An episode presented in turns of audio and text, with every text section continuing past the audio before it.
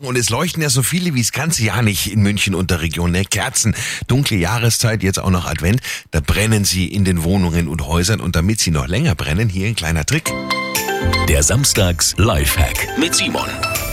Sie haben die Möglichkeit, die Brenndauer Ihrer Kerze zu verlängern. Einfach die Kerze in den Kühlschrank oder am besten sogar ins Gefrierfach legen. Und das schon ein paar Tage oder Wochen, bevor Sie sie anzünden wollen. Durch die Kälte braucht die Kerze länger, um dann das Wachs aufzuschmelzen. Oder Sie streuen Salz in die Kerze. Einfach anzünden, warten, bis so eine Wachspfütze da ist. Und dann Salz um den Docht herum in die Flüssigkeit streuen. Das Salz bindet das Wachs und die Kerze brennt ein bisschen länger. Simon Samstags Lifehack. Jede Woche gibt's neun. Auch immer noch mal zum Nachhören für Sie auf radioarabella.de.